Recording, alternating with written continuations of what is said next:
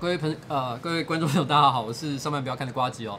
今天是这个人生晚长的 EP 五十三，那下流的我们，那同时呢，也是我的一个证件发表小电台啦。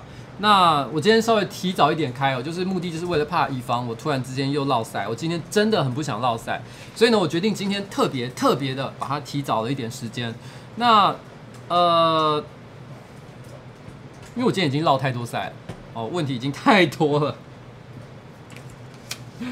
呃，不过一开始我觉得我们先轻松啦，随便闲聊就好了哦，慢慢的再进入正题。因为现在我想还有一些观众慢慢的才正要进来，我们给他一点时间，给他一点机会。我刚才看到有个观众说他正准备去倒垃圾哦，那赶快倒完垃圾，赶快回来。那今天其实这个礼拜呢，呃，有一个厂商，它叫 D Car 哦，D c a r 是一个呃，主要给大学生哦，高中生所使用的一个社群网站。那呃，它特别限定一定要有学生证哦，你才能够在上面发言，使用它的一些特殊功能。如果今天你是一个中年的臭大叔的话呢，你就只能够在这个 D c a r 上面。看别人的留言哦，看别那些大学女生的留言流口水啊，你就不能做其他的事情了。看他们聊一些很莫名其妙的性经验这样子。那可是这个厂商呢，非常的邪恶。我觉得他看穿了我们这些中年人哦，想入其门，但是不得其门而入的那种难过的感觉，所以他就主动写了一封信过来说：“哎，瓜吉，我帮你准备了一个 VIP 账号哦，一般的恶心中年大叔是不可以使用我们 D 卡的功能的，但我让你用哦，让你用。”我当然拿到这件事情，第一件事情就是抽卡了，因为大家都知道 D 卡在每个晚上的十二点钟哦是可以抽卡的。然后呢，抽卡就是让你可以用匿名的方式去交一个朋友。那我觉得这真的是一个，呃，该怎么说呢？像我这样的一个中年大叔会非常的感到兴趣的一个功能哦。然后，可是我又不想很假掰的上面写说 “Hello，我是瓜吉哦，希望你可以跟我交朋友。”我觉得这样子呢，好像有一点以为我自己很了不起，然后刻意的在滥用自己在网络社群上的一些名气，我觉得这样非常的不好。所以我在上面呢，我个人哦，第一个我上面放的这个照片哦，大家可能可以看得到，是一个蒙面的照片哦，我就没有放真的是我本人的照片。然后呢，我的内文我是这样写的，我是一个恶心的中年男人，我喜欢自拍。然后常常自以为自己的生活或品味对别人有什么重要性，但实际上呢，就是一个有家家龄臭的中年人而已。你看，非常的老实，对不对？非常老实的描述我自己，但是其实呢，又没有透露太多我个人的资讯。那我上面写我曾经加参加过的社团，我写卡曼社。我以前在台大的时候，真的有参加过卡曼社。喜欢的课程啊，我写的是健康教育哦。然后喜欢的国家，我写台湾哦，对，台湾是一个国家。那自己最近的困扰，我写牙缝变大。那可以交换学习的才艺，我写的是使用报纸的各种技巧。哦，想尝试的事情呢，我写我想生一个女儿。哦，那如果生出儿子的话，我就当女儿来养。哦，我这样写应该，我觉得只要是知道我的人，就一定一看讯息就应该知道我是谁吧。然后，可是我抽了两个晚上，哦，都没有，都没有人愿意跟我加朋友。哦，我抽了两张两次卡，叫送出交友的邀请。都没有人理我，而且第一天的晚上还是一个胸部蛮大的一个看起来还蛮可爱的一个女生，我那时候真的是觉得很难过，你知道吗？没有人看出来我的真实身份。但是我都抽到第三天，也就是昨天晚上的时候，突然之间出现，我抽到一张卡，他的卡的人物说明就直接写的我是上班不要看的脑粉，马上交友成功，恭喜你啊，这位同学哦。不过他是个男生啊，虽然是个男生，我有一点失望，可是。没有玩玩这个游戏，本来就是应该要讲求公平嘛。哦，你不能够脑海里只想着说要跟大学女生交往。既然是来个男生，那就纯纯的交往吧。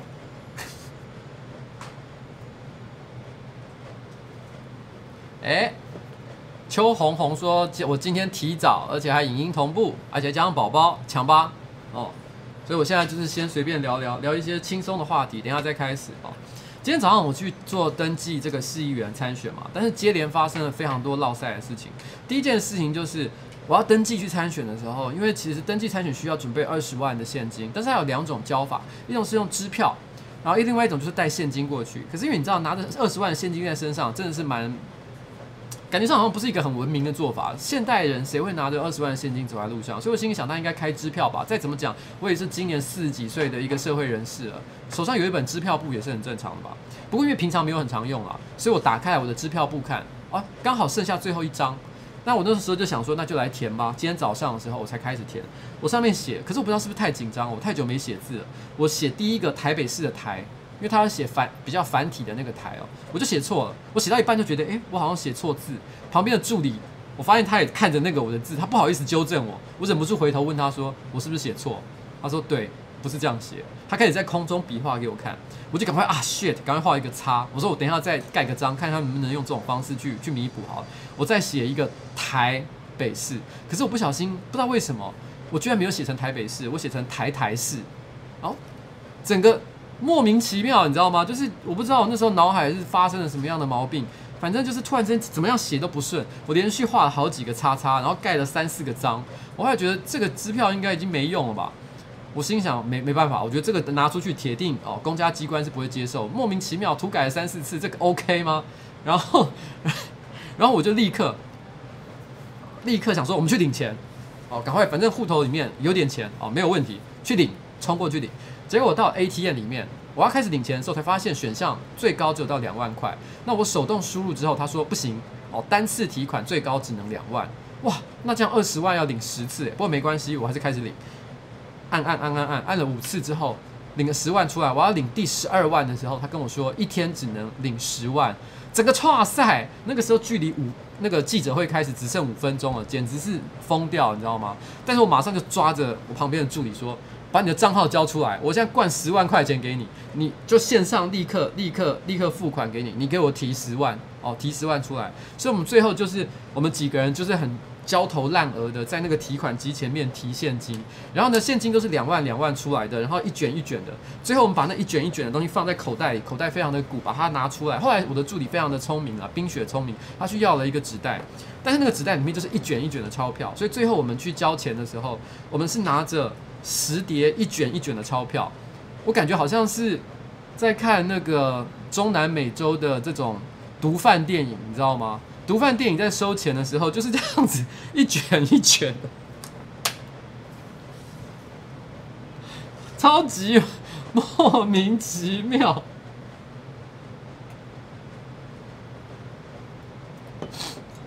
OK，然后所以总而言之呢，今天早上就很落赛，但我觉得我的助理非常的给力啦。我的助理其实这一次帮我在政治方面选举的助理大概总共有四个人哦。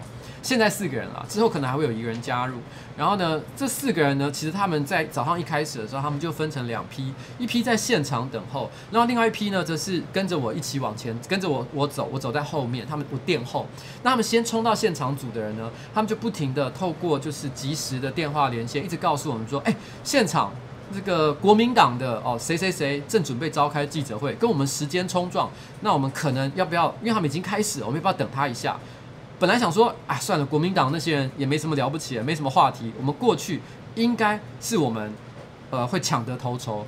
与其让，还不如直接撞，哦，让大家看看我们的实力。可是就在我们要走过去的时候，突然间说紧急说，哎，等一下，江宜桦来了，哦，江宜桦来帮这些国民党的候选人站下。所以他们说，等一下，等一下，江宜桦可能有点强，哦，战斗力有点高，那你就先在外面再等一下，好，我们等江宜樺这一波过去，我们再过去。总而言之呢，就是这样子来回联络，让我突然之间觉得，哇，这些年轻人，这些年轻人大概都只有二十出头而已。那我觉得，可是他们在处理这些事情上的细节，我都觉得哇，非常的给力耶，让我觉得充满了信心。然后就在他们说 OK 了，给了绿灯，我们要走到现场去的时候，突然之间又传来一个很紧急的联络，说等一下，哦，等一下，先不要过来。我说发生了什么事情？呃，我的助理突然讲了，我忘了把竞选要用登记的这个文件。放在办公室了。哦，我当下心里想，哇操，这个落赛严重了。可是幸好不是发生在我身上。我突然之间有一种如释重负的感觉。我也没老实讲，这是个很严重的误失啊。可是当下我完全不想骂人，我只是真的忍不住笑出来。我心想，我就知道今天会落赛，可是不是落在我身上，这他妈太好笑了。没有骂他们，赶快叫他们飞奔回去拿。所以我们又拖了一会儿，哦，假装我们在让礼让，呃。国民党当时在开记者会的几个市议员，我们就假装在礼让，我们想说，我们就当做我们在礼让他们好。然后等到他们 他们差不多结束，我们要过去的时候，因为然后呢，我们也差不多刚好拿到我们的 文件，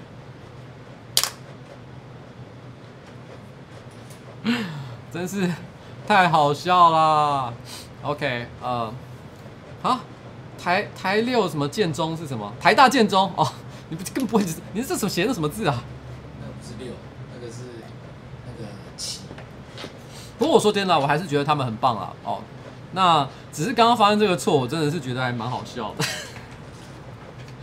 然后另外一个错就是网站哦，网站真的很可怕。今天下午大概四点半左右的时候，我公开把它上线。其实事实上，今天下午大概差不多中午的时候，其实应该说上午的时候呢，网站其实已经好了。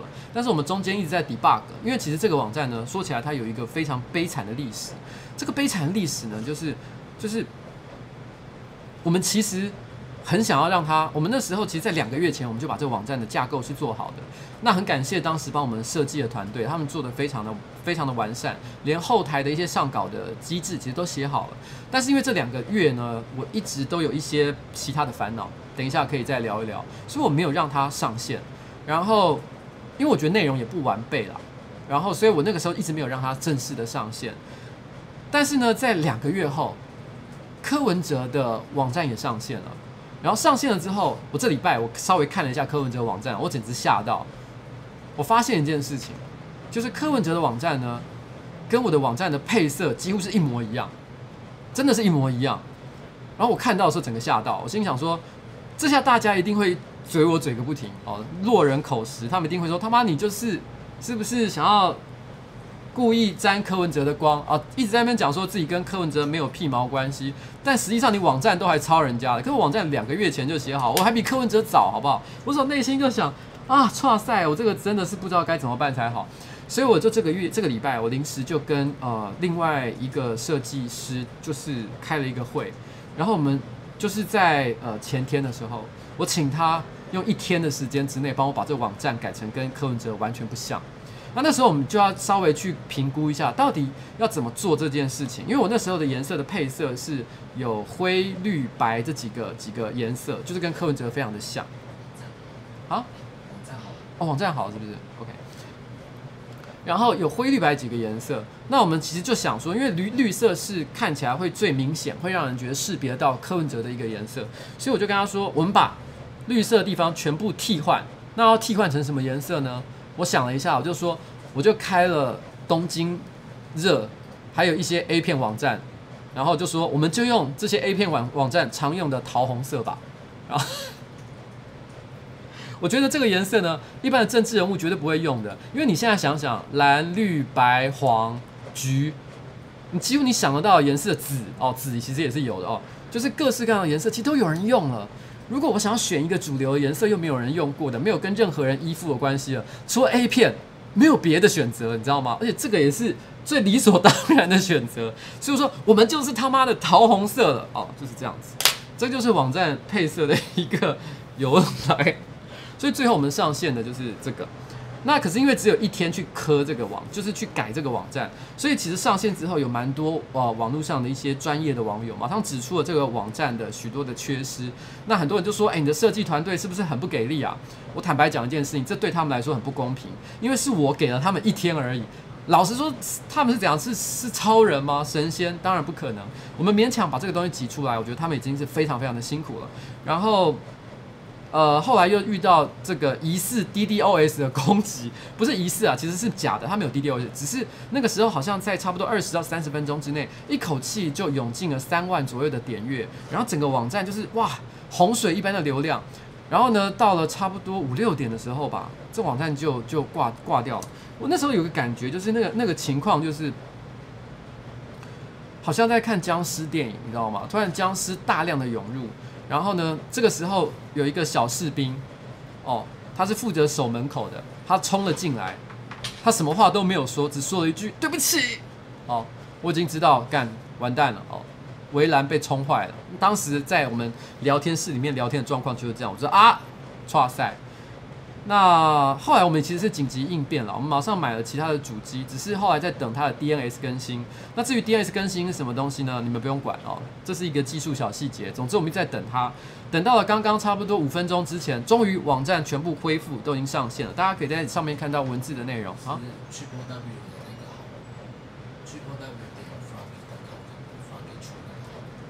但是，哈，干。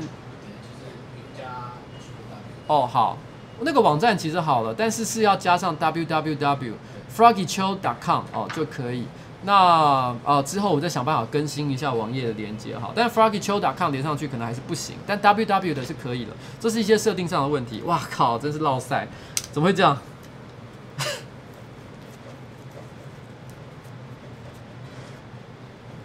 那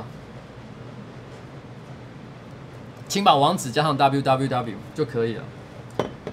呃、，OK，就这样啦。哦，那总而言之，这是我们接连的这个发生一个很悲惨的一个状况，跟大家聊一下了。好了，我们等一下差不多应该要进入正题了。现在已经九点四十分。那在我们正式开始之前，哦，我想小小的放一首歌。这首歌很短，只有一分多钟而已。我想要作为一个开始。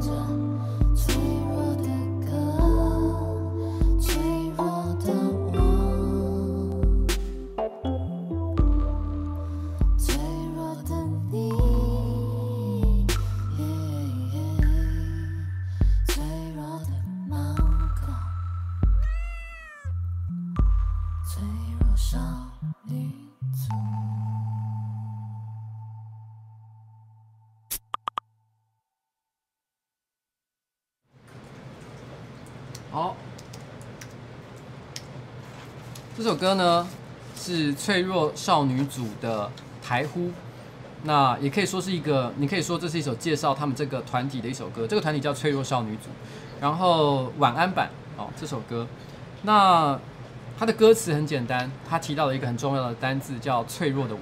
其实这个东西呢跟我今天要谈的主题有一些关系。那我的题目叫做下流的我们。我不知道你们有没有看过、听过一个名词叫做“下流社会”啊？它是我没记错的话，这个名词应该是从日本过来的，因为它其实是在讲说，这个他在讲的下流社会，并不是在讲说有一些人哦，他的收入比较少，或者是道德比较低下，他讲的不是这样的意思，他讲的是说呢，有一些人他可能人际沟通啊、生活上的能力啊、工作的热情啊、学习的意愿啊，还有消费欲欲望，都特别的低下的一个情况。这种人为什么会产生像这样的一个状况呢？他其实是因为说，其实像日本早年在泡沫经济的时候，呃，社会蓬勃的发展，每个人都有一种感觉是，只要我努力，只要我认真工作，我就有机会可以赚到很多钱，我可以升职，我可以改变我的环境。那个时候会有像这样的一个感觉。后来社会虽然变得很富裕，大家好像很难会被饿死的感觉。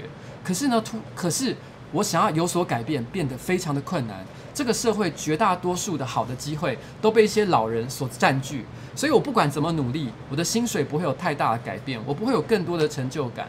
所以，与其告诉我自己说只要认真努力，我就可以成功，我就可以获得我的完成我的梦想，我还不如就是静静的过我自己的生活。我每天就是用六十分、七十分的努力去工作，回到家里打电动、玩手机、上网。看 PTT，我就已经觉得获得了娱乐，获得的满足，就是像这样的一个人生。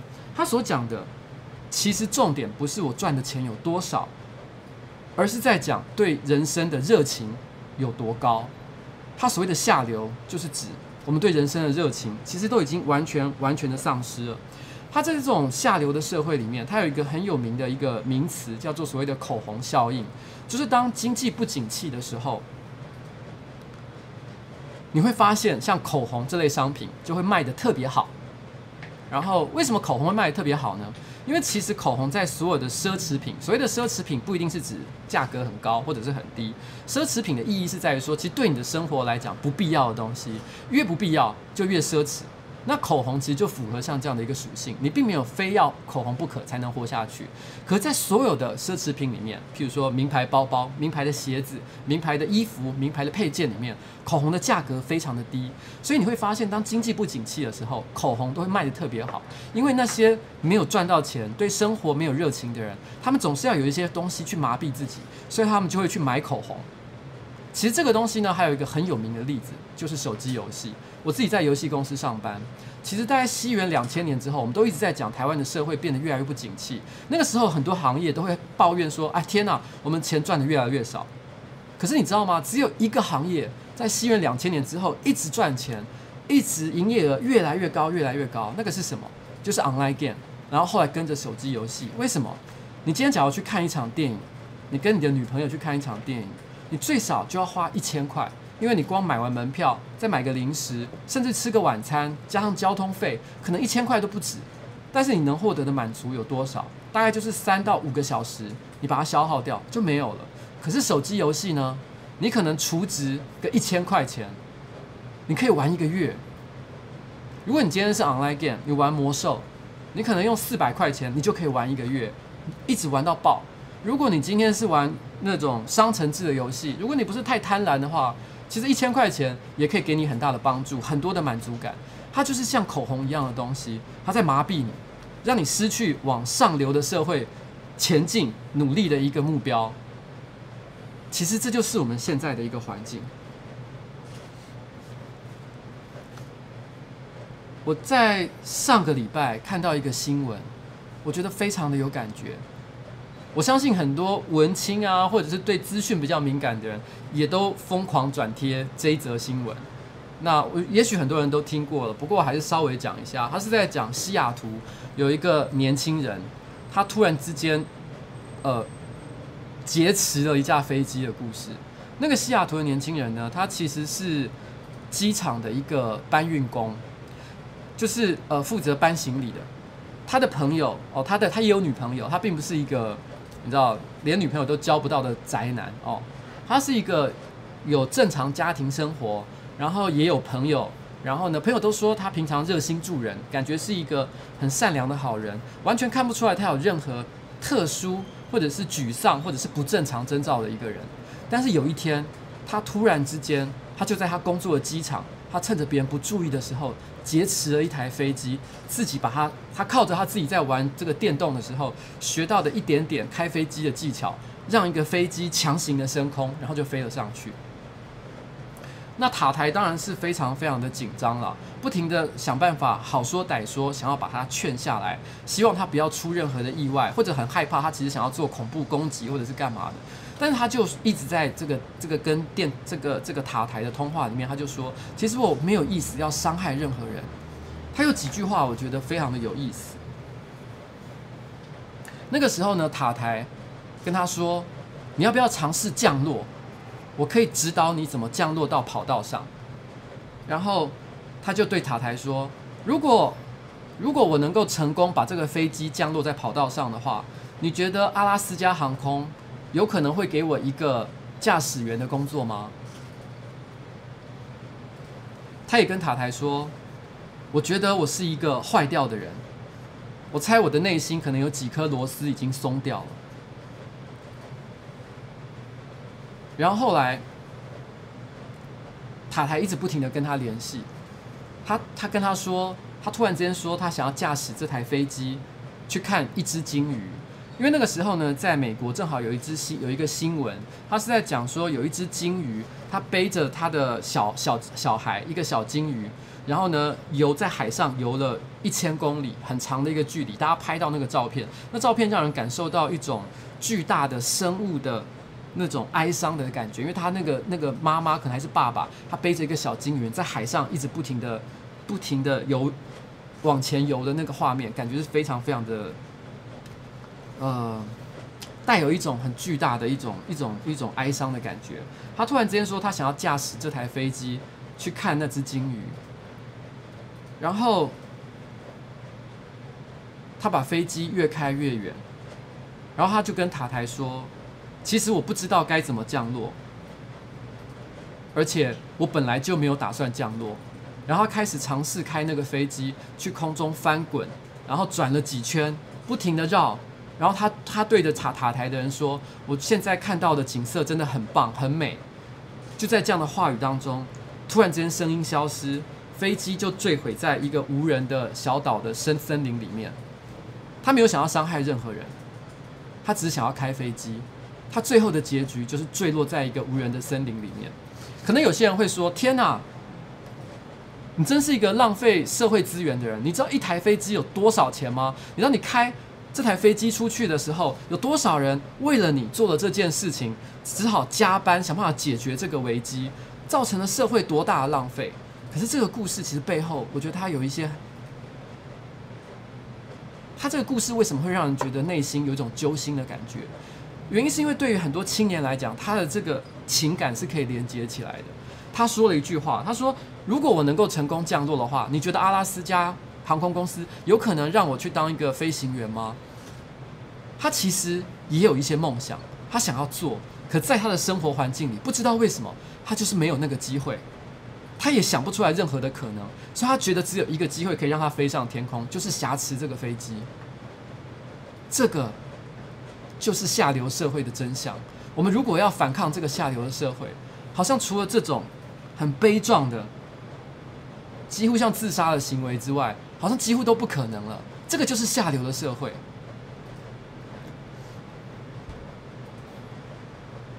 我在我二十岁的时候，我回想起我二十岁的时候，因为那个时候解严刚刚结束，没有，没刚刚解严刚刚没有太久。陈水扁两千年的时候左右的时候当上了总统，那个时候社会的一切都在改变。我们的父母那一代，他常常会跟你讲，呃，我年轻的时候月薪只有五千块、八千块，连一万块都不到。然后他会跟你说当时的物价有多低，一碗阳春面多少钱。他总是会告诉你，他就是努力的工作，所以他达到了今天的成果。他会这样告诉你，他会怀疑你说，为什么你没有像我一样努力？你只要像我一样努力，你就可能可以改变自己。可是他们不知道的一件事情是，这个社会的状况其实已经有很巨大的一个改变。所以我们会出现像这样的西雅图瑕疵飞机的一个青年。在我们进下一段之前，我们再听一首歌，《The Drowners》，溺水的人。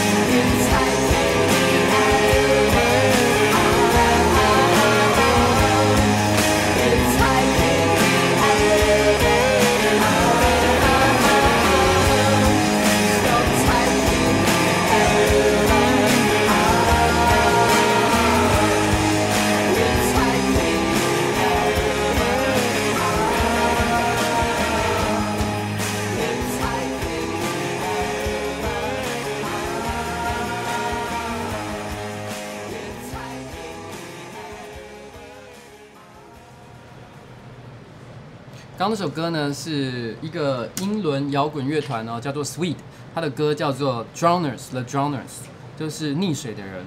他们的歌其实常常都会提到一些像这样的一个意境，呃，不确定他到底在讲什么，但很可能都是在讲一些药物滥用啊，或者是一种心灵的状态。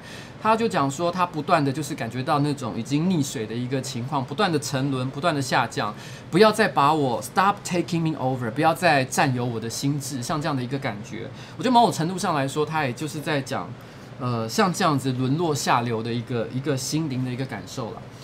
为什么我会突然之间觉得，不论怎么样，我都很想要？你知道选举这件事情啊，我身边基本上没说老实话，没什么人赞成。我不是开玩笑，我连我老婆都不赞成。你知道吗？因为呃阳光法案的关系，所以你基本上呃，你如果想要参选的话，你第一个要公布你拥拥有多少的存款，然后呃，譬如说你有什么房产啊，你有多少车子啊。然后，呃，你有这个、这个、这个多少的存款啊，什么之类的，你们可以去看看一些像是王金平啊，或者是一些类似像这样的一些大家想象中就很有钱的一些参选人，去看看这些都可以搜寻得到他们的一些阳光法案所登记的财产记录。哇，写起来洋洋洒洒，啊，几十几百几百条啊，真的看起来会吓死人哦。那我是没几条啦，其实我我觉得搞不好我是这一届数一数二穷的也说不一定，因为我现在的我。因为创业的关系，没有房，没有车，然后我的存款大概就只有几万块而已。我不开玩笑，真的是只有这样而已。不过，因为我跟我老婆的财产是没有放在一起的，其实我从来都不知道我老婆到底有多少钱，因为我们两个人是一直过着生活上非常非常各自处理的一个状况。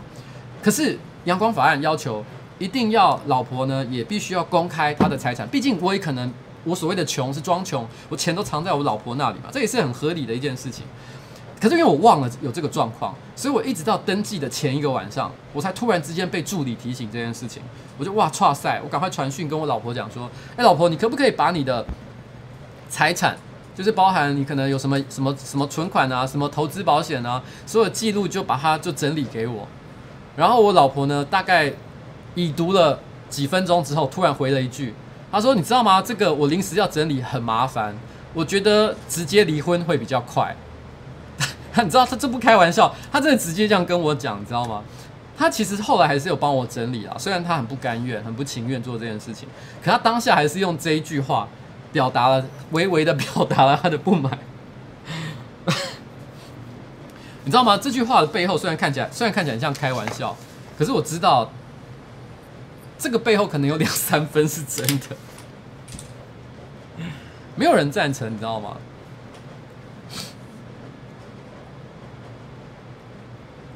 有一些有一些人会说：“哎、你你做这件事情啊，是不是想帮你拍的频你的频频道多加一些拍片的题材，增加一些人气？”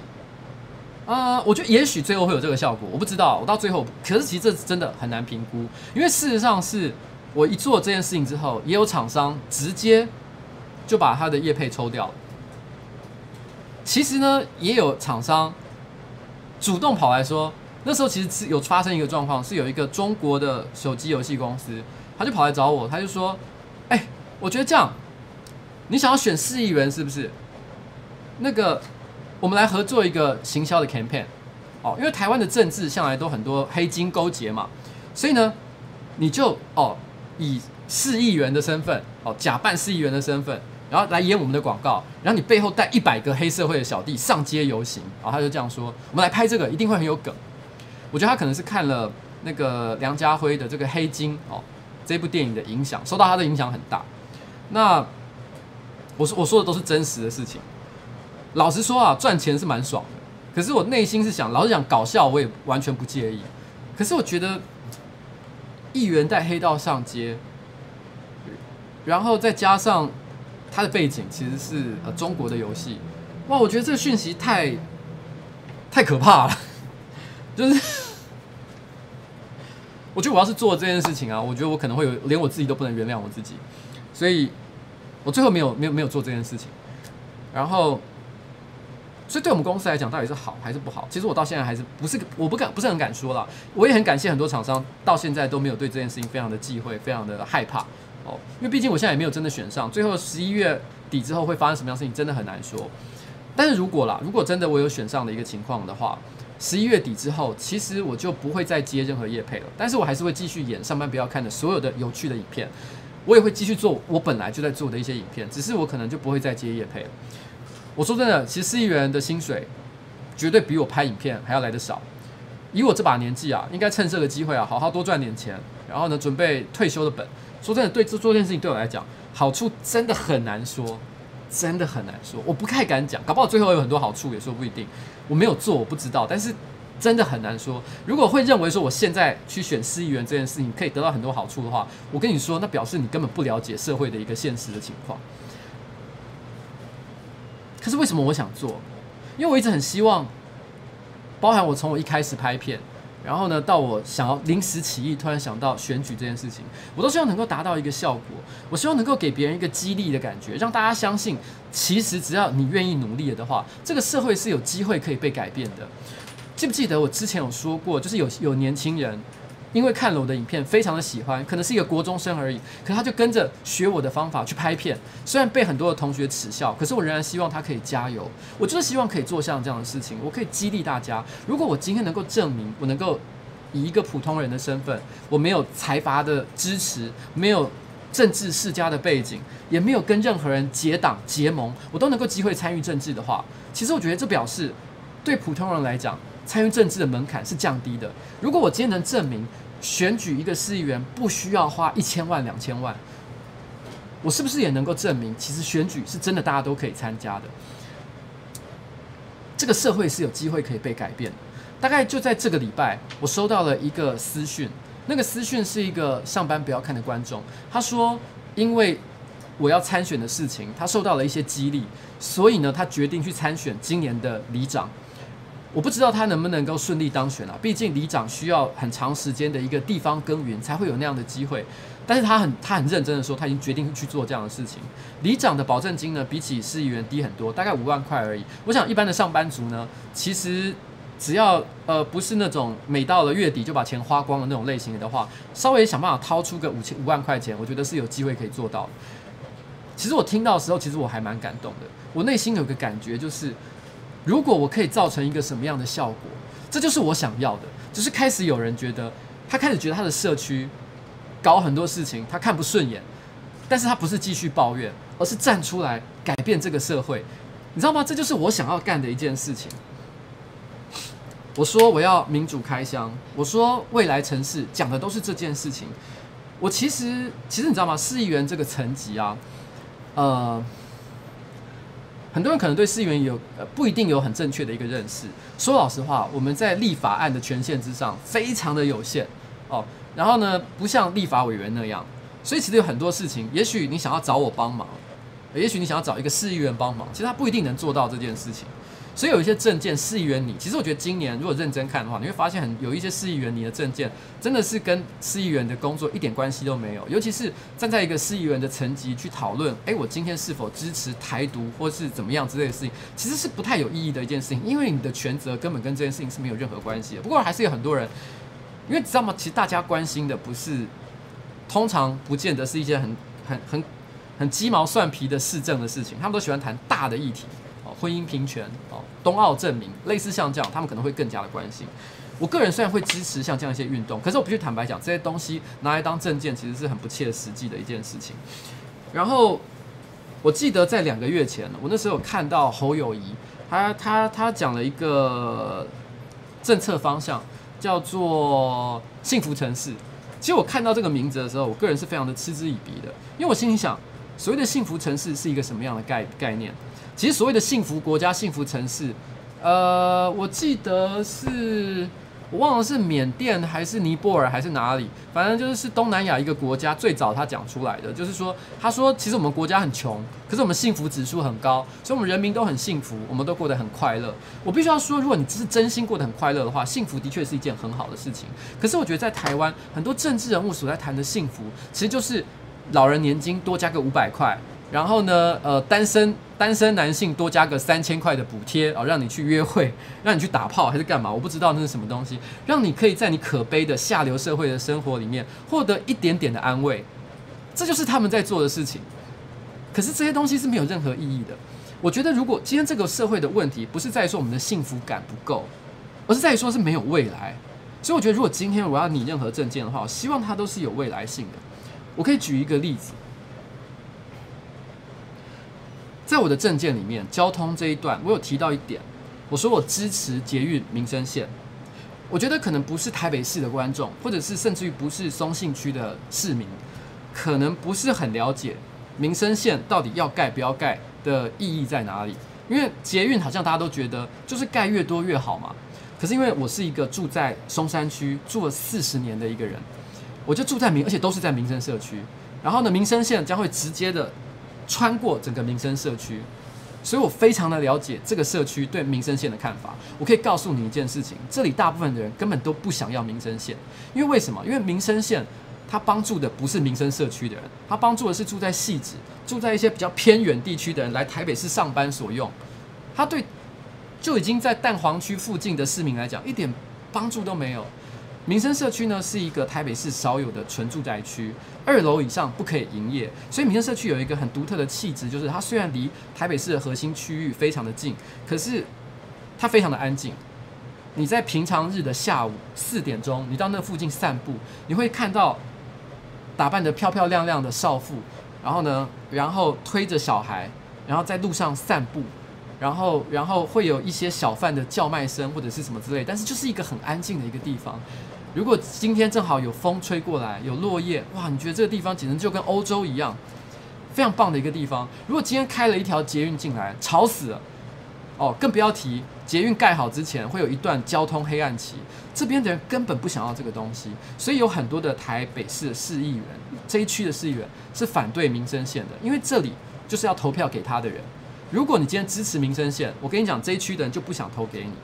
所以对我来说，我自己也是住在民生社区，我喜欢民生社区安静的风格，所以我不支我自己内心不支持民生线。我要民生线干什么？我每天上班其实方便得很，我自己溜滑板溜个两三公里就到我的办公室了，根本就是非常惬意的一件事情哦。不过现在溜滑板是违法了，现在违法非常久，他从来没有合法过。很多人都要我聊这个议题，有机会再聊。OK。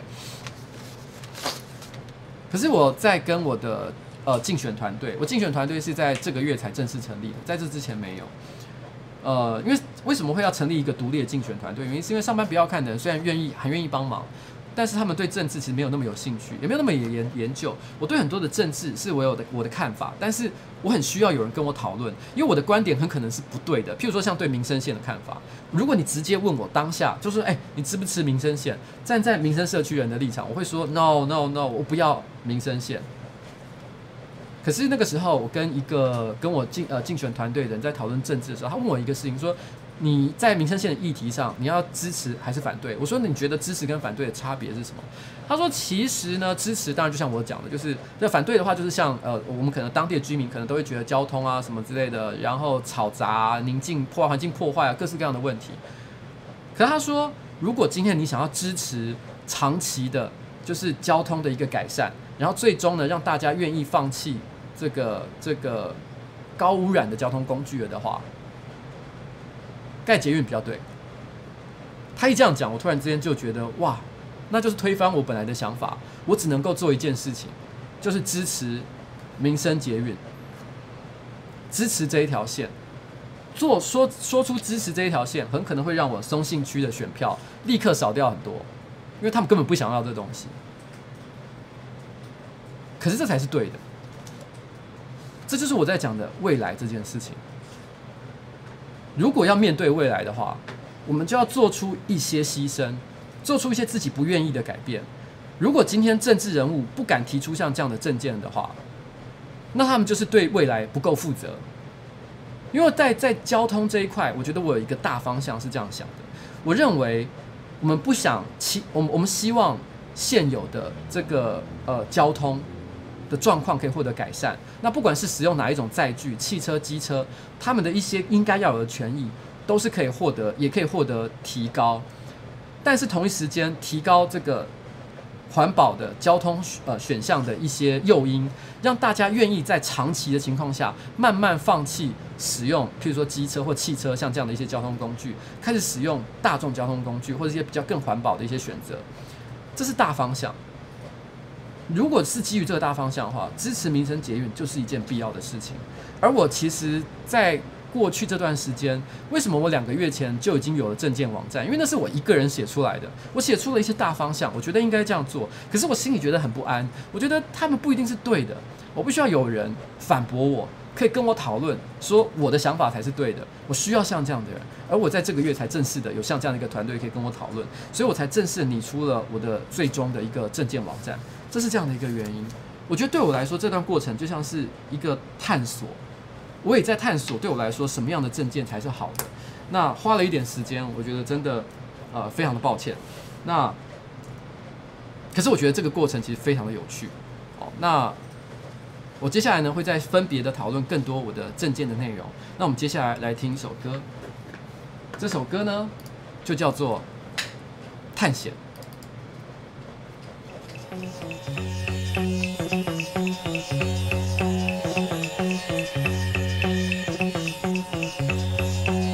I look at it myself as uh, the beginning, really, of, a, of an exploration. That's the reason we're exploring. You don't know what you'll run into on an exploration. What the sky looks like, what the stars look like. Uh, do they still twinkle, or are they a steady light when you get outside the atmosphere?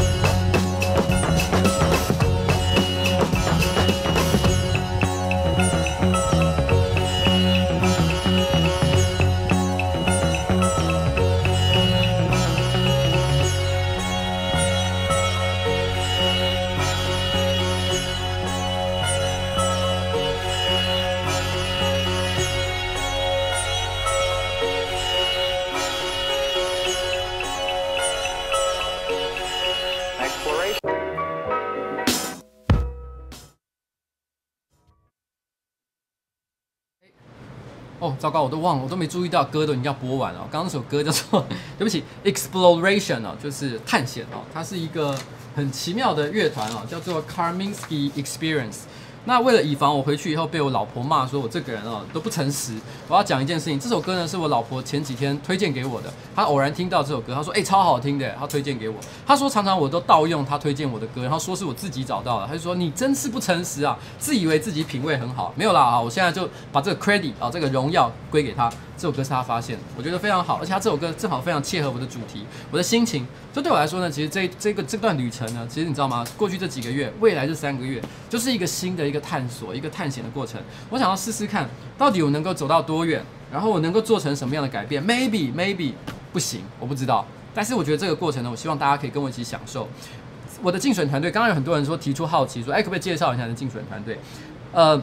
我的竞选团队呢，坦白讲，他们其实不像上班不要看，上班不要看的是一些呃想要表演的人哦，呃不是全部啦，很多哦，像蔡哥，他很想要表演哦，想要红哦，想要干嘛？但是我的团队呢，其实不是像这样的一个人，那所以我不会刻意的去把他们介绍出来给他们看，那呃这也不会是变成是我的一个招数啦，我觉得也不太需要这样做，所以。可是当然的，我也不会把他们隐藏起来。其实事实上，像今天，如果你有看某些媒体的直播的话，你就会发现，其实我身边是有跟着一个女孩子的，然后一直帮我把所有的程序做好。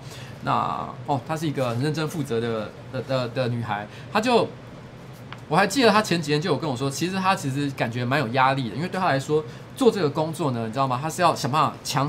他想要推动这件事情，对他来说是一个很巨大的一个任务。他不知道知道他能不能做好，我就跟他说：“你就这样想吧。”对我来讲，你知道很多的政治人物啊，如果他没选上的话，就是失业哦。所以对他来讲，他心理压力是很大的。你只要做一点点不好，他可能就会骂你，哦，骂你三字经，骂你五字经，骂你六字经、七字经，可能什么都会骂。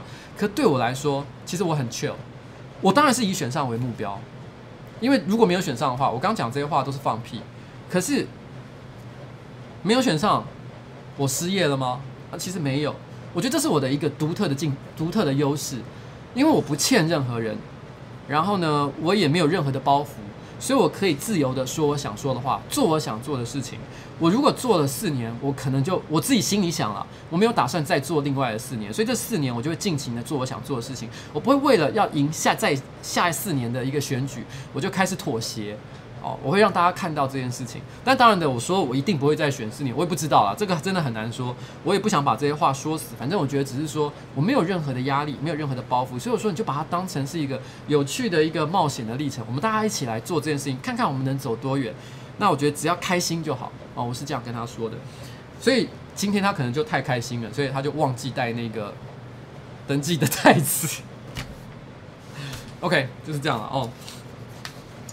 呃，其实，在我刚刚提到的交通这件事情上啊，呃，大家可能会发现一件事情啊，其实我的交通政策论述啊，有很大的一个，如果有看我网站的话，会发现有很大一个部分是集中在机车上。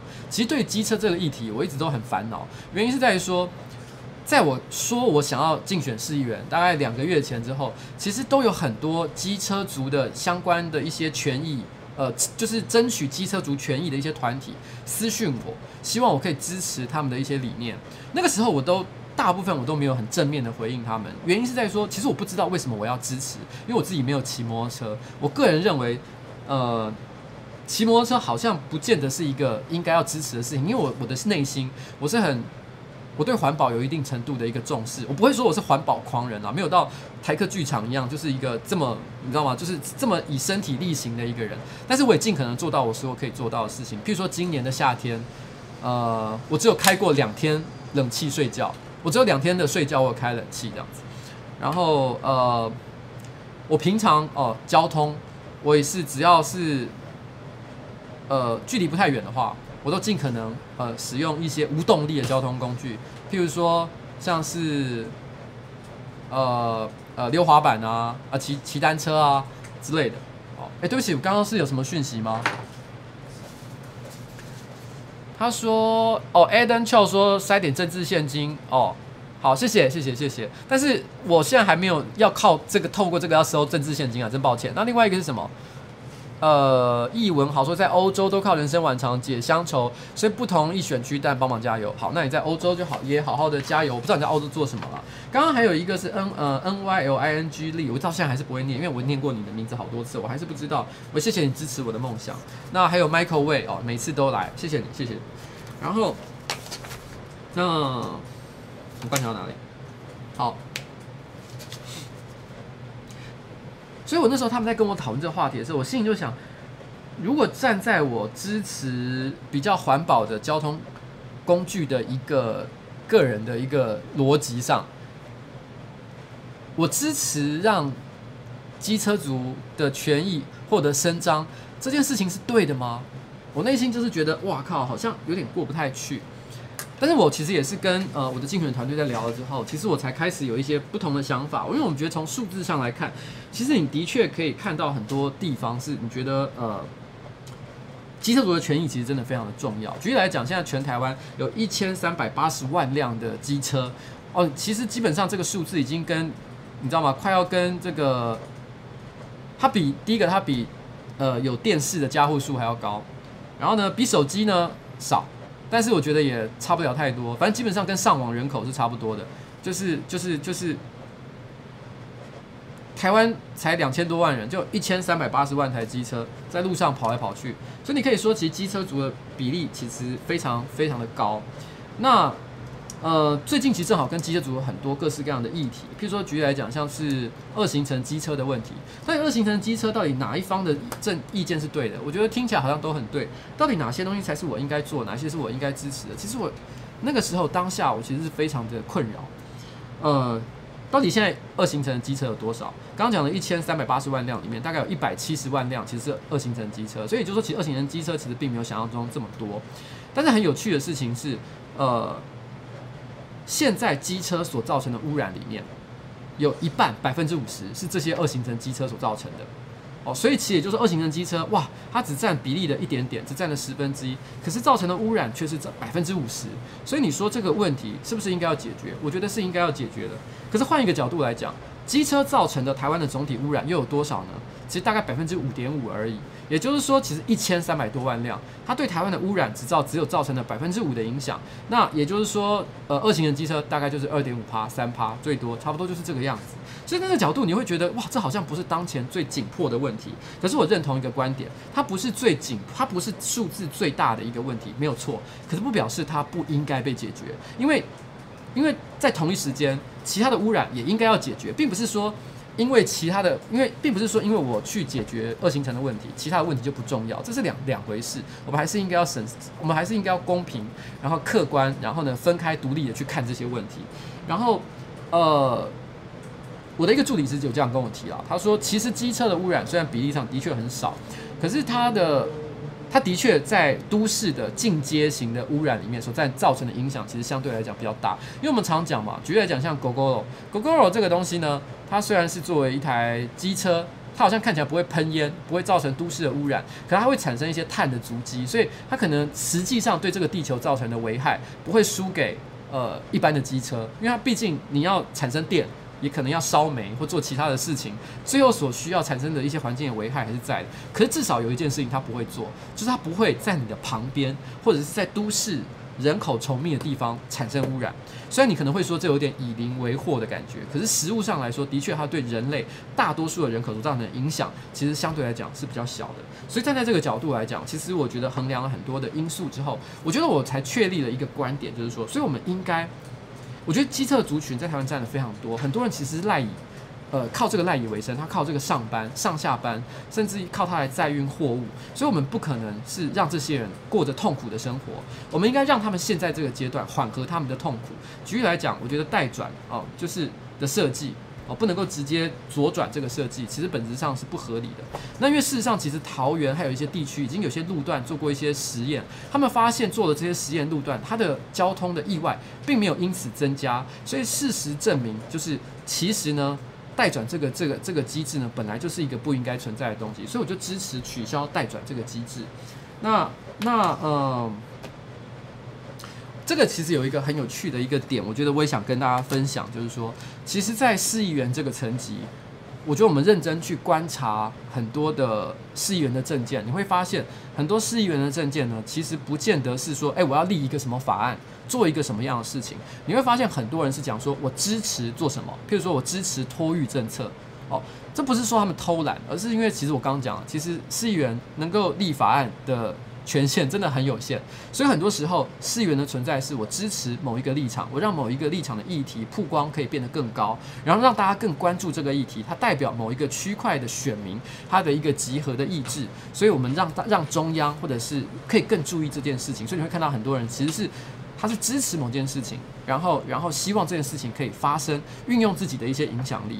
而这件事情呢，我觉得对我来说，我觉得如果当市议员的话，我有一个比其他市议员优势的地方，就是如果我今天想要让一些个观众，或者是我的一些选民注意到某些市政的议题，或者是一些社会的议题，或者一些政治的问题。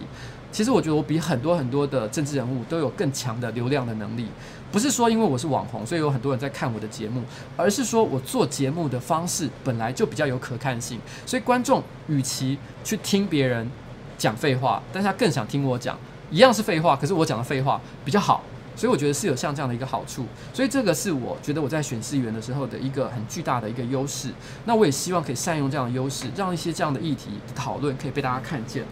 那在交通的议题上呢，其实我刚刚有提到，就是说，呃，除了就是关于我觉得在待转这个议题之上，我也希望可以改善停车的问题。那不管这边我主要是 focus 在就是聚焦在这个机车的停车问题。这边有很大的原因是，嗯，其实，在台北市哦，其实以台北市来讲，只有大概百分之十七左右的汽车使用者。他们有常常常有需要，必须要在路边寻找停车位，因为他们很可能自己已经有租用了一些停车位，或者是有一些其他的解决方案。可是大概有高达百分之七十五的机车使用者，而且他们的人数远比汽车还要高。然后呢，他们其实都是属于每天出门都必须要寻找停车位。可是，在很多地区，比如说像信义区来讲，都有寻找替停车位非常困难的一个问题，所以我认为解决机车族的停车问题是一个非常重要的一件事情，必须让他们有地方可以停哦。这个我觉得是重要的一件事情。其实之前在讨论这个议题的时候，我们内部有讨论过，对于这个证件的拟定，我们有什么样的想法？譬如说举例来讲，我们可以如果今天希望环保的话，那我应该要采取一个政策，就是所有的汽机车入城是需要收这个入城税。其实有很多地方，像是呃上海、北京啊。或是一些欧洲的城市都有做类似的事情，那这个政策到底是好还是不好？其实我认为它没有没有什么不好，因为它本来就是一种抑制大家使用私人交通工具的一种手段。可是我觉得以台湾的现况来讲，我觉得当你还没有让台湾的整体的一个收入或者是整体的一个经济环境提高的情况之下，你就先做这件事情，我觉得对现在大部分人的生计是困难的。所以我们应该。优先的是解决现在大部分人生存的问题，接下来才是其他，所以我才会觉得说，那我们现在应该是采取像这样的一个方向。但是我们在推动绿交通呢，我们有个比较长远的计划，就是像民生汐止线，我们希望可以提高公车的预算跟班次，因为我们觉得现在公车线路很多不能继续维持下去，最大的原因是因为呃。因为其实现在这个时代的改变，它本来在营收维持一条路线，变就变得比较困难。那我可是问题是呢，在但是对于这个地方的一些接驳来讲，其实公车仍然有很大的一个帮助。所以这个时候应该是用采取补助跟补助跟预算的方式，让这些公车的班次可以再度的提高。然后呢，路线增加，U-Bike 可以尝试增加轻量站。那我们希望也可以争取设置一些社区的小巴，让他们可以在这个让这个社区的居民可以免费，然后在这个社区里面有一个巡回的一个路线。这在台湾的一些地区都已经有尝试性的执行，而且有非常好的一个成效。但台北目前没有。那台北市呢，其实在电动机车的一些补助上，其实相对来讲，其实也是比较偏低的一个情况。因为事实上，其实在台北市。呃，其实其实电动机车，大家对于想要购买电动机车的使用的欲望是很高的，是全台湾之冠。也就是台湾的有很多很多的骑机车的都想要买电动机车，可是台湾的电动机车的补助呢，其实远比其他地方要低，低个两千块、三千块，甚至于低于桃园好像一两万块钱。那我觉得在这种情况之下，甚至于我还有朋友曾经跟我说，他都为了这件事情想要迁户籍到桃园，只为的是要买电动机车。所以我觉得台北市其实应当要对电动机车的补助要再度的提高。这个是我对交通的一些看法。那呃细节，我觉得大家可以再去看我的官网，那里面还有一些数字跟一些文字的一些补充。那我觉得在公宅的部分呢，我觉得这公宅的部分啊，其实也是一个很有趣。它跟民生，它跟民生线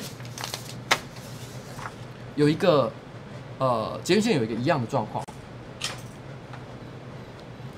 其实基本上很多的市议员。是反对社会住宅的，因为因为其实大部分的社区居民其实都不喜欢社会住宅的出现。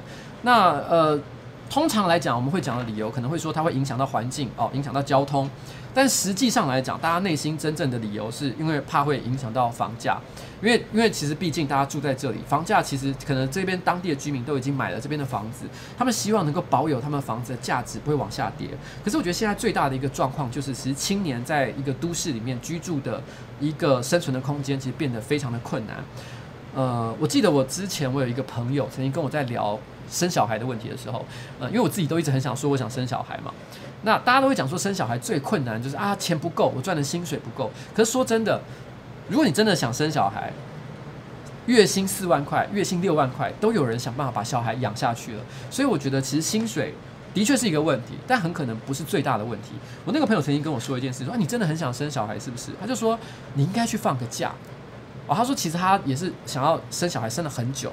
然后可是呢，一直生不出来。后来他去放放了呃半年一年的长假之后，心情变得很轻松，很自然的，诶，结果就生出来了，甚至没有靠医生的一些帮忙。所以他就跟我说，其实有时候是压力太大，你需要给自己一个放松的空间。他在跟我讲这个事情的时候，突然有一个感想，我觉得其实所谓的生小孩这件事情，最重要的事情，钱是一个问题没有错，可是最终极来讲，我觉得是所谓的余裕。余裕意思就是说，它可能包含钱。包含生活的紧张感，包含工作的时间的长短，包含居住空间是不是容易取得，它是太多太多的问题总合起来，它是要让人觉得我的生活是轻松自在。容易的，当这样发事情发生的时候，第一个我才会提高我的生育的意愿，第二个也是我才真的有可能想生的时候有可能生出来。如果我每天只是为了生活能够活下去这件事情就充满了烦恼的话，你怎么可能会提高你的生育率？不可，就算是你增加托育的政策或者是其他的一些补助，都不可能改变这件事情。所以我觉得居住降低房价，或者是。使用社会住宅的方式，让青年容易取得一个居住的空间，这是一个势在必行的事情。我们已经从这个世界上很多的国家在推行这个公宅政策上，已经可以看到，如果你想要抑制房价，你想要让青年可以有更容易有一个居住空间的话，除了这个方法，基本上没有什么解决之道的。所以这件事情是势在必行。呃，柯文哲本来是答应说，在他任期哦，其实是说他其实现在他说本来应该要盖好两万，但现在目前只有五千户。老实说，他是没有。交呃，他没有兑现他的呃竞选的一个承诺。可这件事情某种程度上来讲，我也为他感到一点同情。我说是为柯文哲感到同情，因为他其实要推动这件事情的时候，受到非常多的阻力跟打击。那呃，当然我不是说他的政策其实一直以来都是很好。举例来讲，像是健康呃，这也是在松山区这边的这个健康的这个社会，在这个这个健康这边的那个社区的公宅，它其实有出现了很多。呃，建造上的一些问题，那我觉得这些问题呢，因为毕竟是我的选区，所以我接下来我一定会对他做密切的一个追踪，希望可以获得改善。但是同一时间，我也希望可以尽力争取，就是更多的，而且并且想办法协助这边社区的居民接受社会住宅的一个存在。不过，必须要坦坦白讲，当初在讨论社会住宅问题的时候，其实我们有发现很多正反的意见，其实都让人觉得非常难以取舍。举例来讲，呃，信义区。呃，根据呃这个世界卫生组织他们的一个调查，哦，不是调查，他们的一个研究指出，他们认为如果要让一个市民保持健康的一个身心状态的话，在你徒步走路十五分钟的距离之内，哦，其实应该要享有大概十五平方公尺的绿地，你才会过得健康哦，自在，觉得很这个空间是让人觉得舒服的。可是实物上来说，信义区的居民平平均他们能够享有的绿地空间是多少呢？其实只有三坪而已，哦，只有三坪。那呃，只有三平方公里哦，非常非常的少。可这是一开始都市规划的时候，因为其实就出现了一个问题。现在来讲，其实已经难以难以挽救了啦。哦，那呃，而且你看，像大巨蛋，大巨蛋一个这么大，本来是绿地的地方，也一口气被。变成了一个金属的一个怪物哦，所以其实让这个这个这个信义区的这个绿地空间不足，一直都是一个很巨大的问题。所以因此的确会有一些居民会表示说，其实他们会觉得，如果可以的话，社会住宅这些限制拿来盖公园不是更好吗？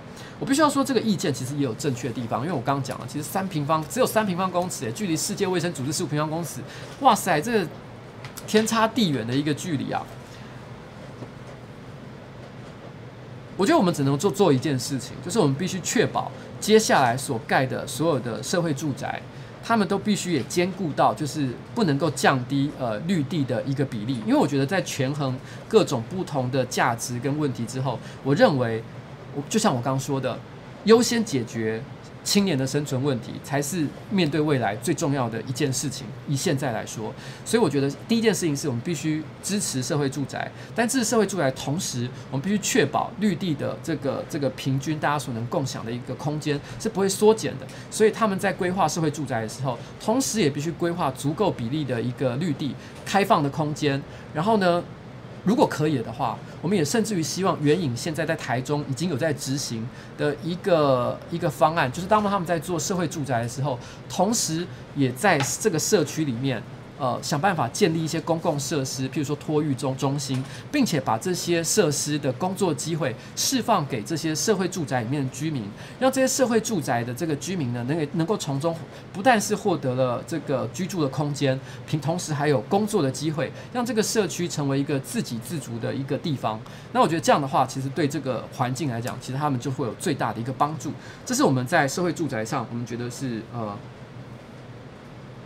我们认为所应该要采取的一个方向，OK，好了，那刚刚讲了很多很严肃的东西，呃，所以呢，接下来我要放一首歌。哦，这首歌呢是九零年代的老嘻哈。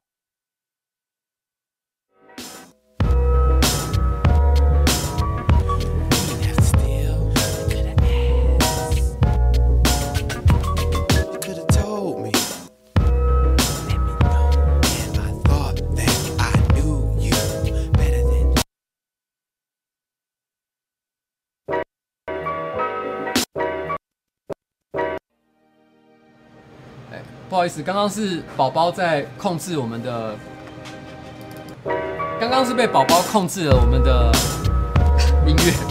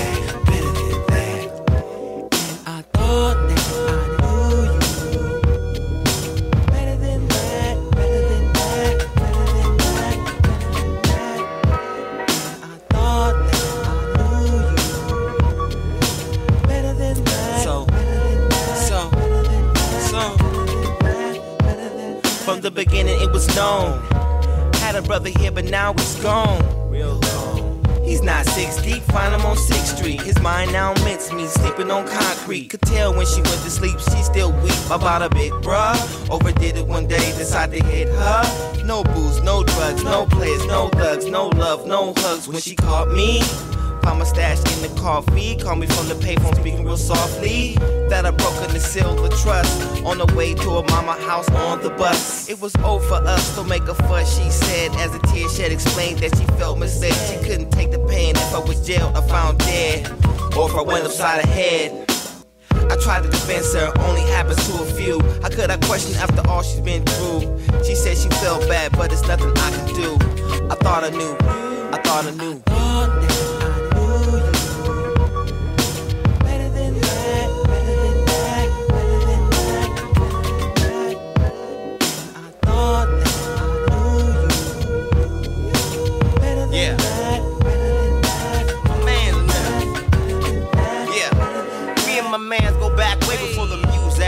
Never thought that he would lose it and do that. Always used to be at my house. Now I can't wait to smack the taste out his mouth. They say that money is the root of all evil, but not having money is the root of all evil. Chillin', talking, walking with my people. Talking to walk about how shit gon' be. We gon' rock under any circumstances. When I'm on the microphone, you know we advancing. With or without ya, can't fuck with ya. We tryna forget ya, cause we tryna get richer. I thought that I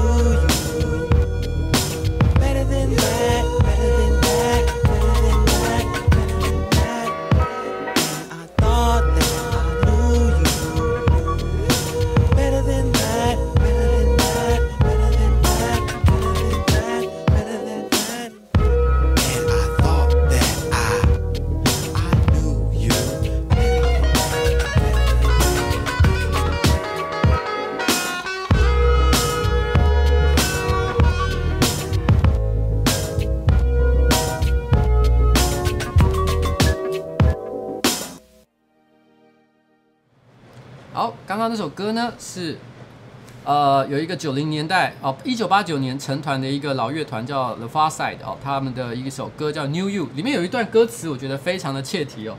他的歌词是这样说的：他们说，They said money is the root of evil, but not having money is the root of all evil。意思就是说呢，人们总是说啊，钱是罪恶的、邪恶的根源。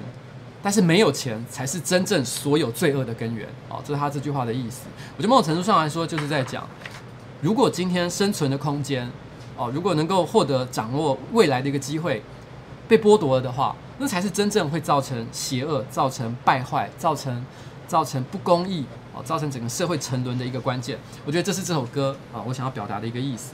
然后刚刚呢，其实有一个。其实跟今天议题不太有关系啊，不过还是特别帮他讲一下。有一个叫做修哥哦的先生，他其实一直都是以来都是上班不要看跟我们的这这个忠实的一个观众。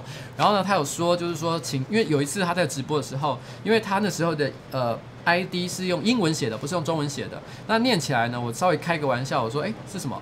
是小 girl 吗？哦，然后后来很多人就跟着这样叫他，他觉得非常的困扰，他希望大家说哎拜托拜托。我叫修哥哦，修哥哦，修是修理的修，哥哥的哥。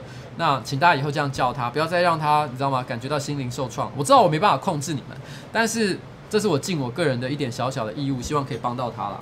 然后幸福事务所说，哎，请问一下，志工要去哪里报名？呃，其实，在我们的官网里面，我们现在就有在这个就有提供了一个志工报名的一个表单。那如果说你真的有心，就是想要帮点忙了的话，那欢迎你去上面呃填下你的一些呃联络的一些资料。但是我们觉得我们志工大概有两种啦，就是说呃，就是一种就是你单纯的就只是想要支持我。但是你觉得你不一定知道你能做什么事，甚至可能不能做什么事情，可能顶多在网络上帮我按个赞，这样也 OK 的哦。但是如果你是真的哦，真的你可以到现场来帮我做一些事情的，那你也可以把你可以做哪些事情留下你的资料，让我们知道。那当我们接下来有一些实体活动的时候，其实我们就会去呃，可能会联络你，希望你可以到场来帮忙。有些人会问我一个问题，说，诶，那所以呱吉，你到底会不会？在线下去做一些实体的活动，答案是会，但是我的比例可能会不一定会跟所有的人期待是一样的，因为毕竟我的时间也是比较有限了，而且我觉得我对于资源跟时间运用，我觉得我一些想法可能跟目前传统的一些选举方式略有些不同，可是不表示我觉得呃呃亲自的走访社区。或者是拜访里长这些事情是不合理的一件事情，我认为该做的事情还是要做，我会做的。好，那如果你也愿意帮忙的话，很欢迎你过来。负能量说代转这件事情呢，他觉得重要的不是说不要哦，不可，就是说重要的不是说不是说不可以做这件事情，而是说不要强制哦。我某种程度上我也可能同意这个观点了，因为毕竟我觉得现在最大的一个问题是，其实因为现在在很多热呃。车流非常高的一些路段，你会看到一个现象，就是因为大家要代转的关系，就导致所有的机车大量的拥塞在某一个特定的路口，然后呢，甚至可能有一种像是你知道吗？一个一个水瓶里面的水哦，倒了太多要溢出来的一个状况。某种程度上来讲，它也是对交通产生了一些影响。我觉得如果这个东西呢可以保持一个弹性的话，maybe 也是一个很好的做法。然后有一位叫许廷维也是这样写的嘛？我现在写的太草，我有点不太确定是不是这样。对对，他说：“哎，最热情的议题是什么？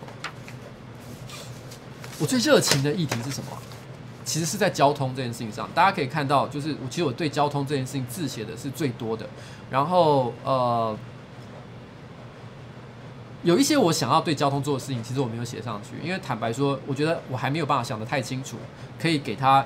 我觉得还有一些争议，所以我对他是举例来讲，像。”你会发现一件事情，很多人都问我一个问题嘛，你平常会溜滑板，滑板现在违法，你要不要讨论像这样的问题？可是很，我必须很认真的讲一件事情，这个议题到底现在要怎么讨论？其实我还不知道，所以我觉得现在我就把这个东西呢，这个填空题暂时就不回答它，我把它保留在这里。然后，因为对我来说，我心目中理想的一个社会，我一直都认为啊，我一直很喜欢一件事情，就是说，如果我希望，如果这个社会可以变得像欧洲那样。就是大家呢，哦，尽可能的使用比较环保的交通工具的话，我个人其实是比较期期待像这样的一个社会的发生。可是我也必须要承认一件事情，在讨论这个议题的时候，我也自己哦有承认一件事情，就是说台湾能不能过得像欧洲一样，像荷兰？荷兰很多人上班是根本不可能会开车的，很多人根本没有车，他们其实都是骑脚踏车上班。可是。我们的气候条件不一样。如果今天我们每天在夏天的时候，每个上班族都是骑脚踏车上上班，第一件事情就是每一个公司一定都要有淋浴间，不然的话，大家到了上班的地方的时候，一定全满身臭汗，这是非常痛苦的一件事情。因为我上班不要看呢，坦白说，它是一个有点奢侈的一个状况。是上班不要看，目前有两个办公室，两个办公室都有淋浴间，所以大家真的哦拍片拍得很热，全身都是你知道满头大汗。哎，我们是可以洗澡的，好，所以所以这件事情是有一些这个这个坦白说啦，所以台湾到底能怎么做这件事情？我现在我还没有最终的一个答案。那嗯，不过台湾其实目前对于一些呃交通的替代方案，的确都还不是非常的友善。就是这样，因为其实其实即即便是柯文哲说他要尽可能的让这个自行车道变多，但是之前有一个呃脱口秀的，呃不是脱口秀，喜剧演员就是伯恩，上一集我有提到的，他曾经拍过一个有点可爱的影片，就说他想尝试从他家可能骑到一个他上班的地方吧，一个一个目的地，他就说他想要做一个实验，他骑单车过去，但只要遇到没有单车道的地方，他就停下来哦扛脚踏车。然后看看他到底能不能一路这样骑到这个上班的地方，结果答案是不行。他总有一半的地方都是扛脚踏车，非常的累，弄得非常痛苦。也就是说，如果他想很守法骑脚踏车去上班的话，哇，那他只能有一半的时间，因为没有自自行车道嘛，他只能把它扛在肩上。这个是有做好吗？其实当然是没有，这是一个很大的一个问题。然后呃，哇靠，这个是。我刚刚写什么字啊？有点太吵了，我有点忘我这上面是写什么字。P O Z 是说，嗯嗯嗯，我忘了他讲什么了，算了，好，好了。就是热情啊？不是不是不是，是另另一个。我写了一个什么字？我自己看不懂哎，我自己看不懂我写的字哎，好强哦。OK，好。其实我觉得在我的。证件里面，其实我有几个大项，我对内容创作、选民服务透明化，还有呃群众参与，还有五分谱，我就都有提出一些不同的看法。那其实我觉得这边我讲简单一点点了，就是呃，毕竟我其实是一个 YouTuber 嘛，我现在是这两年我都在做像这样的一个工作。其实我有一个想法是这样，我觉得其实台湾的内容创作。我在很多次的直播都有提到，我觉得基本上大部分人做的东西都是垃圾。这个东西就是我自己做的也是垃圾，都没有到一个真的我觉得可以拿到国际上、拿到台面上跟别人说，诶，我对我自己做的东西很自豪的一个情况。我觉得其实这个有很多地方是可以再更多努力的，因为举例来讲，像是呃 Google，它为了扶持 YouTuber 做更好的创作，其实它在台台呃，它在全世界的很多的大城市，好像里约啊、巴黎啊、纽约啊、洛杉矶啊，其实都有所谓的 YouTuber Space。哦，它就都有这些空间去协助教育跟协助连接各种呃影像创作的资源，让大家有机会，让一些很多素人他可以加速他的成长，就像一个孵化器一样。然后呢，并有机会创造出更高品质的一些内容。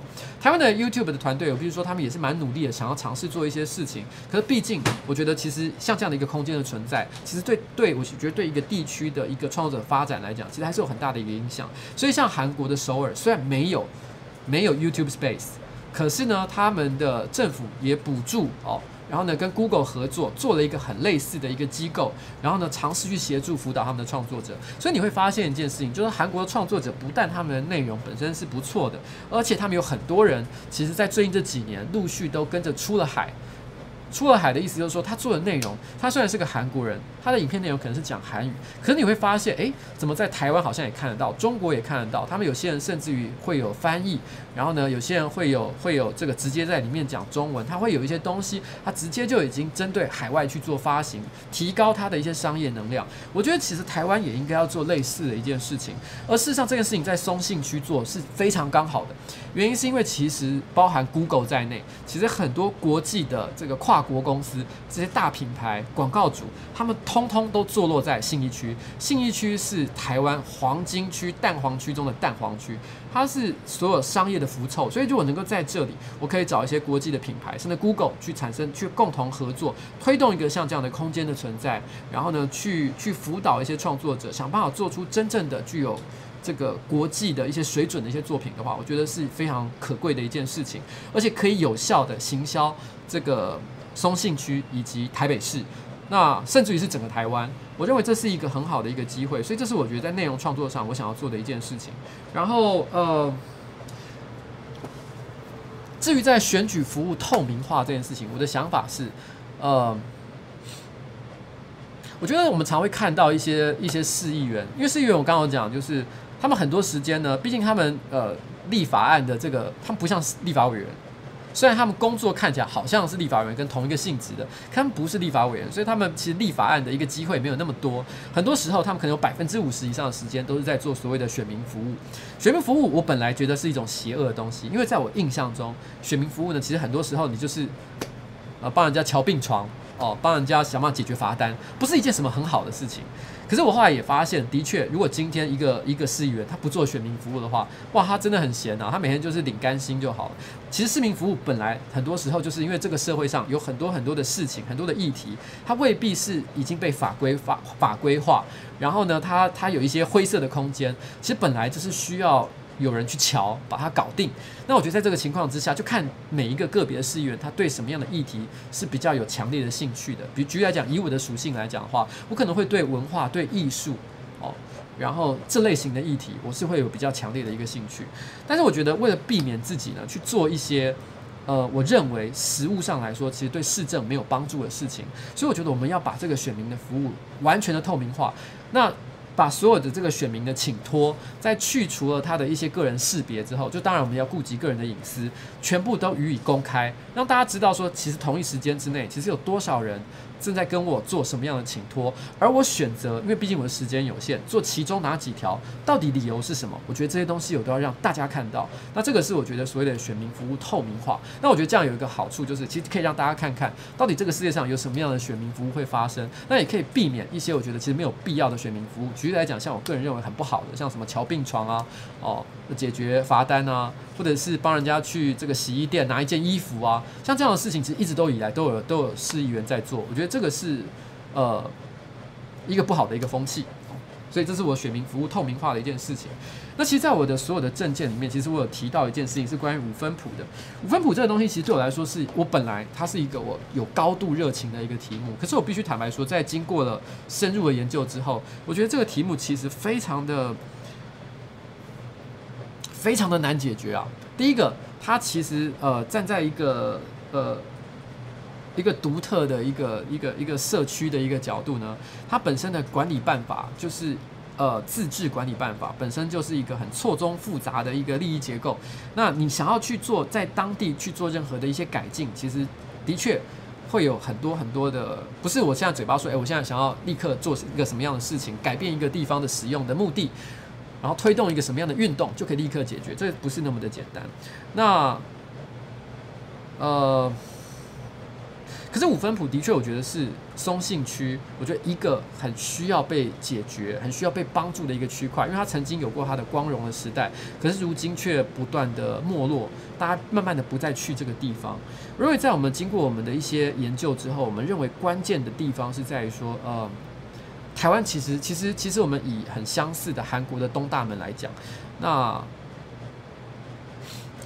韩国的东大门呢，其实它其实一样，它有上游的产业哦，纺织哦，布料像这样的产业，它也有下游跟的这个这个零售跟批发。但是问题是呢，东大门跟这个这个我们的五分埔有一个不一样的地方，就是它其实还有本地的一个设计产业在支持它。也就是说，它其实是一个从原料到设计到生产到零售贩卖。像这样的一个完整的一个一条龙式的一个产产业，可是，在台湾呢，其实我们中间少了设计的这一块，所以导致说，其实我们虽然有像这样五分埔像这样的一个地方，可终极来说，它就只能够批发别的地区，不管是从中国还是从韩国买来的一个服饰。所以当当其实这个这个年代，呃，电商，然后还有一些其他的这个这个这个。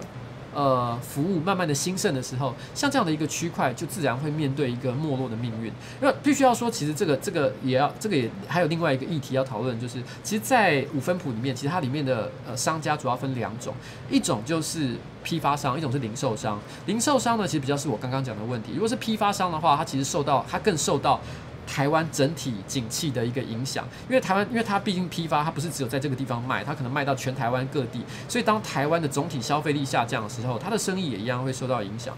所以也就是说，其实我觉得要解决五分埔的问题，我后来认为，其实它真正呃需要解决的问题，其实是在要想办法让台湾的设计产业能够振兴起来。然后呢，让产让这个这个这个，当这个产业起来的时候呢，其实五分埔才有机会去发展它独特的社区的特色。可是这个就作为一个市议员的层级的选举来说，它是不是一个有办法解决的问题？我必须坦白说，这件事情我抱持存疑的一个态度。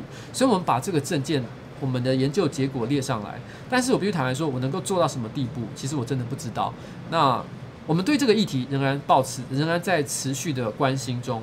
因为对我来说，五分埔，呃，我在这个地方住了四十几年，我跟他有很多。虽然我不住在那个地方，可是我有些朋友就住在这里。我以前也曾经去那边消费。我以前在剧场的时代，我在剧场待了差不多快要十五年的时间里面。我们每当我们要呃购买戏服或这些特殊的道具的时候，五分埔也是一个我们常常会去逛的一个地方。然后在不孤独的美食废人里面，我曾经拍过一个甜点店，它就是一个开在五分埔里面的甜点店。我的朋友到现在还住在那个地方，所以我很希望可以解决这个在地的问题。可是这个问题呢，我觉得需要一些更多的研究。所以在这里，我保持一个开放的空间，我没有一个结局，就像我。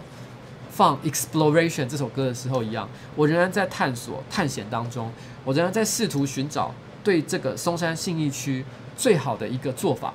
那接下来的这段时间呢，呃，三个月时间之内，我不确定像五分埔的问题，我会不会找到一个我心目中觉得一个真正的解答。但是这是会是我一个持续努力的一个方向。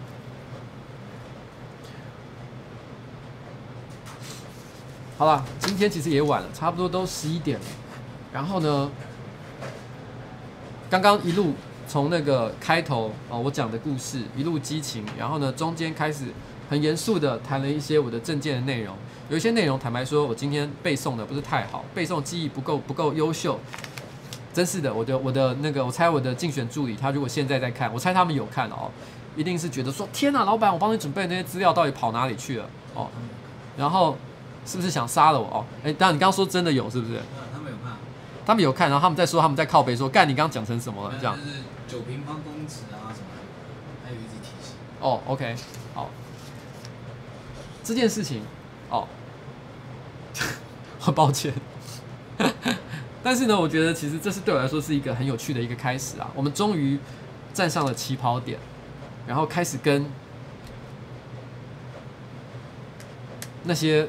你知道吗？搞政治哦的家伙哦站在一起，他们有很多人，我相信都有抱着很多的理想哦。那有些人可能本来有理想，也忘了理想；有些人可能根本没有理想，我不知道。但是不论如何，我们现在站在同一个起跑起跑线上，我希望可以做一些可以改变这个社会的事情。最后，我要放一首歌。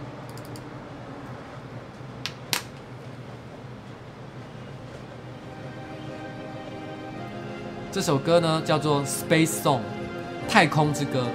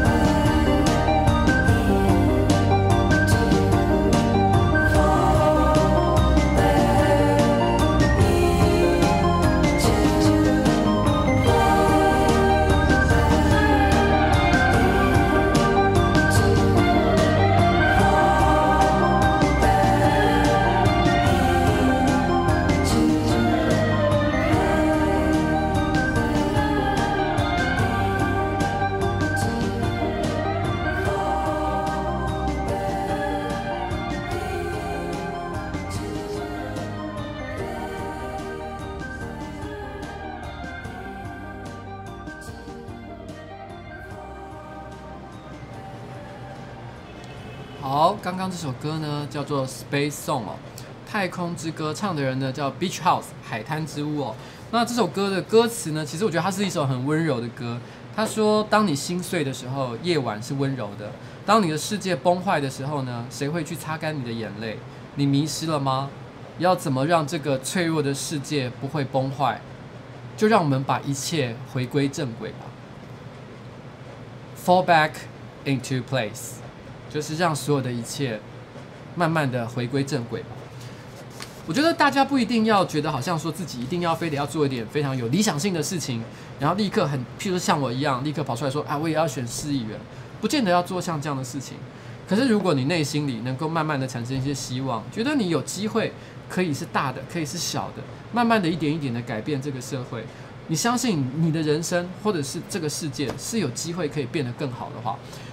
不管我最后选举成功还是失败，其实我都觉得我有达到我的目的了。对我来说，我所要追求的效果，不是只是胜选或者是失败而已。胜选或失败，其实那只是一个过程。最重要的事情是我们在这个过程当中，能够对这个社会、对这个大家、对所有关心我的、有在关注我的人，产生什么样的一个变化。这是我真正想要做到的一件事情，让这个一切慢慢的。回归，我觉得我心目中的正轨，fall back into place，就是我想做的事情。